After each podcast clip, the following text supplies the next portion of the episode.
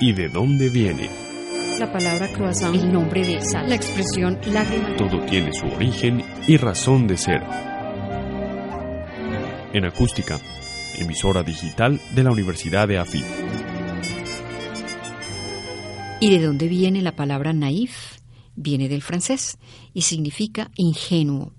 Esta palabra naif hace referencia a los pintores que sin ninguna educación plástica se inspiraron intuitivamente expresándose con pinturas de gran ingenuidad y libertad total en cuanto a las reglas de la perspectiva.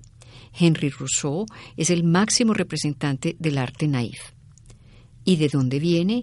Investigación y narración por Beatriz Celina Mejía para Acústica, emisora web de la Universidad de AFIT en Medellín, Colombia.